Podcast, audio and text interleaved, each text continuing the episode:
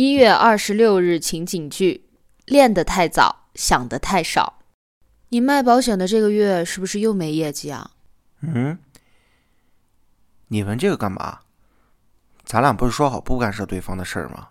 咱俩相处也五年了，你今年已经二十三了，你是不是也应该好好筹划一下自己的事儿了？你说我干嘛？你自己不也是那样？到现在为止连个正经工作也没有。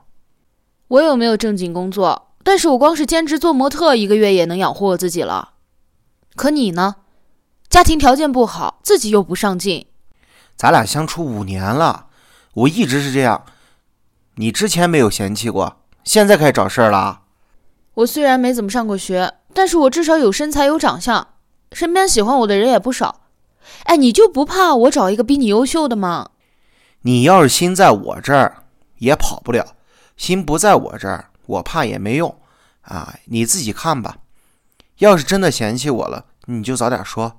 选择条件优秀的人之前呢，也先看看自己的条件，看人家会不会有一天也嫌弃你。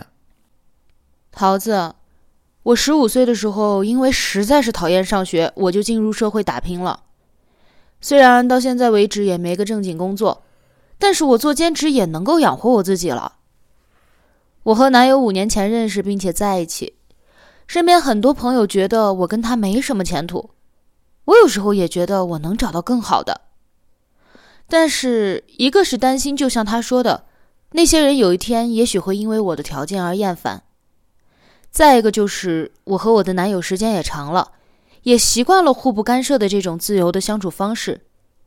要是真的分手了，我还有点舍不得。可是有的时候，我一想到他，我就……又很生气，他太窝囊了，你说我该怎么办呢？